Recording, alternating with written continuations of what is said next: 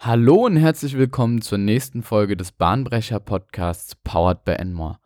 Heute sprechen wir über das Thema Lean Startup. Der Bahnbrecher Podcast hilft dir dabei, eingefahrene Denkbahnen zu verlassen. Wir geben dir ein Rüstzeug in Form von Techniken, Methoden und Theorien an die Hand, um bahnbrechende Ideen zu entwickeln und diese in Innovationen zu verwandeln. Dabei greifen wir zurück auf unsere Erfahrung als Beratungshaus und teilen dir mit, was sich in der Praxis wirklich bewährt. Das gesamte Thema Lean ist kein neues auf diesem Podcast. Allerdings hat Reese, Eric Reese, es auf das Thema des Startups und des Startup-Gründens angewendet. Seine erste Veröffentlichung zum Thema Lean Startup, mit welcher er auch diesen Begriff geprägt hat, hat 2008 in seinem Blog Startup Lessons Learned stattgefunden. Drei Jahre später hat er diesbezüglich auch ein Buch veröffentlicht, welcher ein New York Times Bestseller wurde und gerade unter Gründern oder Entrepreneuren eine Musslektüre ist. Der Untertitel seines Buchs The Lean Startup heißt How Today's Entrepreneurs Use Continuous Innovation to Create Radically Successful Businesses. Es geht also darum, erfolgreiche Unternehmen zu gründen und dafür eine bestimmte Methode oder ein bestimmtes Mindset auch anzuwenden.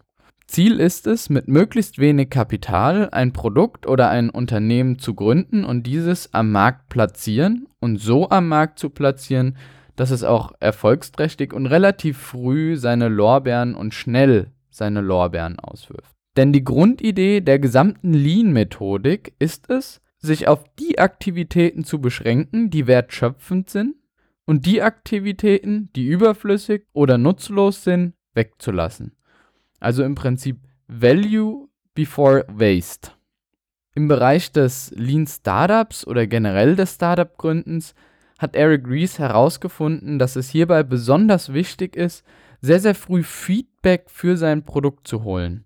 Also sich nicht in langen Planungsphasen zu verrennen, bei denen jedes Feature bis ins Detail durchgeplant ist, durchentwickelt ist und vollkommen dem Kunden zur Verfügung gestellt wird, sondern vielmehr Iterationsschleifen einzubauen, einen Zyklus etablieren, der sich mehrmals wiederholt und immer wieder Feedback des Kundens einholt.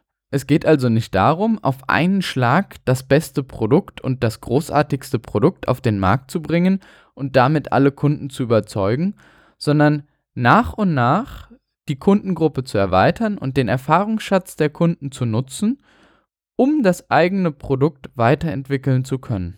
Der hierfür entwickelte Zyklus beinhaltet die Phasen Build, Measure and Learn, also bauen, etwas entwickeln, den Prototypen oder das MVP entwickeln, dann dieses zu messen und im Anschluss einen Lerneffekt herauszuziehen. Es geht also darum, in der Bildphase ein Produkt zu entwickeln und vor allem eine Hypothese aufzustellen, sowie ein Experiment zu formulieren, über welches die eigene Hypothese, die eigene Annahme, dass dieses Feature, dieses Teil des Produktes für den Kunden von Relevanz ist.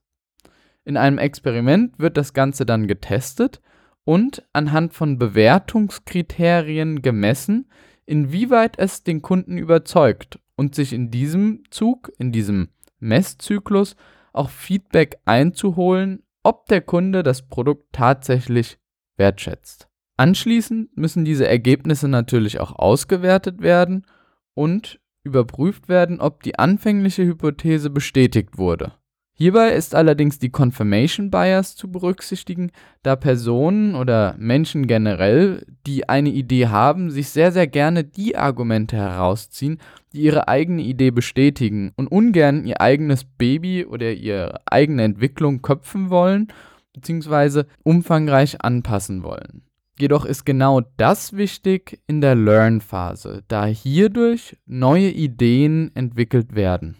Eines der meiner Ansicht nach interessantesten Aussagen, die Eric Rees getroffen hat, ist, dass es in diesem Build-Measure-Learn-Zyklus nicht darauf ankommt, eine besonders gute Qualität zu liefern, im Budget des Projektes zu bleiben oder unbedingt einen Timeschedule einzuhalten, sondern Ziel ist es, ein Produkt zu liefern, welches dem Kunden einen Mehrwert bietet und welches, und welches der Kunde wertschätzt. Und zwar wird dies dadurch erreicht, nicht, dass man die einzelnen Phasen, wie gesagt, perfekt durchläuft, sondern die Frequenz dieser Phasen möglichst hoch hält und nahezu jedes einzelne Feature, was man sich ausdenkt, versucht am Markt validieren zu lassen und zu überprüfen, ob der Kunde dieses Feature mag oder welches Feedback, welche Verbesserungsvorschläge, was auch immer er sich lieber wünscht.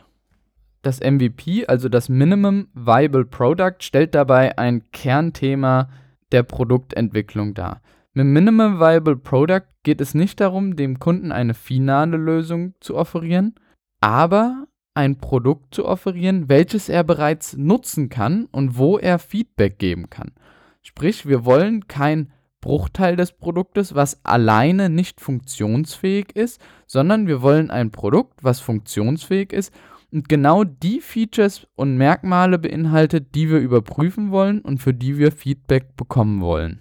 Vielleicht eine kleine Analogie hierzu. Wenn wir überprüfen wollen, ob Mobilität für den Kunden wichtig ist, dann bringt es ihm nichts, einen Reifen eines Autos hinzustellen, also einen kleinen Teil, sondern was wir dem Kunden beispielsweise in abgespeckter Form zur Verfügung stellen könnten, wären Rollerblades oder ein Roller, welches er bereits final nutzen kann. Für diesen Roller können wir dann wiederum Feedback bekommen und erhalten beispielsweise die Rückmeldung, es ist relativ anstrengend. Ich würde gerne komfortabler meinen Weg bestreiten. Und vor allem will ich auch witterungsunabhängig sein. Zum Beispiel. Wenn wir dem Kunden allerdings nur einen Reifen hinstellen, dann kann er mit dem Reifen erstmal nichts anfangen, da es nur ein Teil, eine einzelne Komponente des Produktes ist. Wir wollen mit dem MVP allerdings ein Experiment durchführen, um zu überprüfen, dass unsere Hypothesen stimmen und der Kunde auch wirklich Rückmeldung geben kann. Eine große Frage, die sich viele Startups stellen, ist, wie identifiziere ich denn überhaupt eine Kundengruppe oder wie finde ich denn überhaupt Personen, die sich solchen Tests unterziehen lassen, weil ja doch angestrebt wird, relativ häufig Tests durchzuführen. Und es wird sich herausstellen, dass einige Personen von dieser Idee, die man hat, überhaupt nicht überzeugt sind und sich daraus unmittelbar eine Zielgruppe herauskristallisiert. Sprich, im Laufe des MVPs und des Durchschreiten dieses Prozesses entwickelt sich schon automatisch eine Kundengruppe und ein Kundensegment. Selbstverständlich kann man sich diesbezüglich im Vorfeld schon einige Gedanken machen, aber das Interessante ist ja, dass es im Laufe des Iterationsprozesses sich automatisch herauskristallisiert, wer die jeweilige Kundengruppe ist und vor allem, an wen wir dieses Produkt zuerst adressieren sollten. Das bedeutet also, dass erstmal keine Scheu davor herrschen sollte, Personen einzuladen, das jeweilige MVP zu überprüfen und hierfür Feedback einzusammeln. Viel wichtiger ist es, dann das Feedback vernünftig zu analysieren.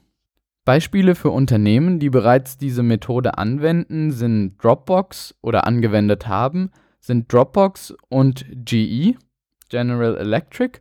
Dropbox hat beispielsweise keine Förderung von Investoren für ihr Produkt bekommen, weil sie noch keine Kunden zur Verfügung hatten.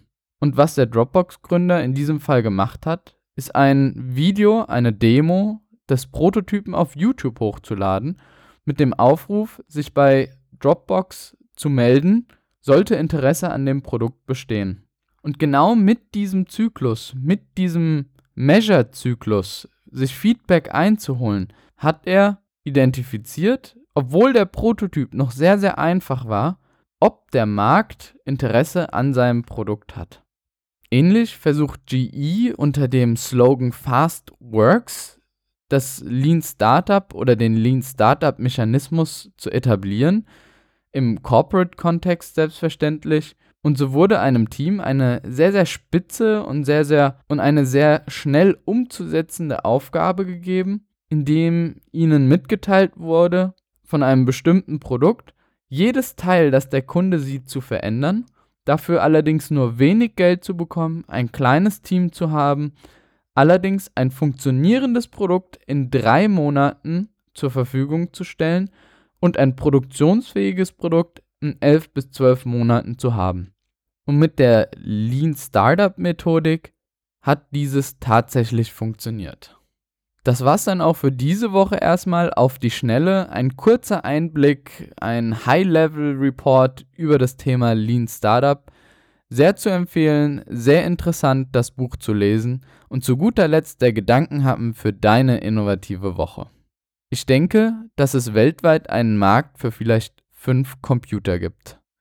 Das hat Thomas Watson, der Vorstandsvorsitzende von IBM, einmal verlauten lassen. Und genau das zeigt, dass auch Experten mal falsch liegen können.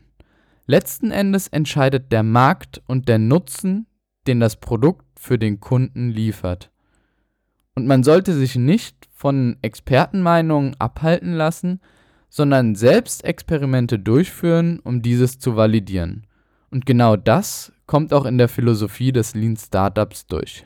Solltest du Fragen, Verbesserungsvorschläge oder Ideen zu unserem Podcast haben, dann kontaktiere uns gerne unter contact@enmore.de. Wir unterstützen dich, dein Team und dein Unternehmen gerne bei der nächsten Innovation.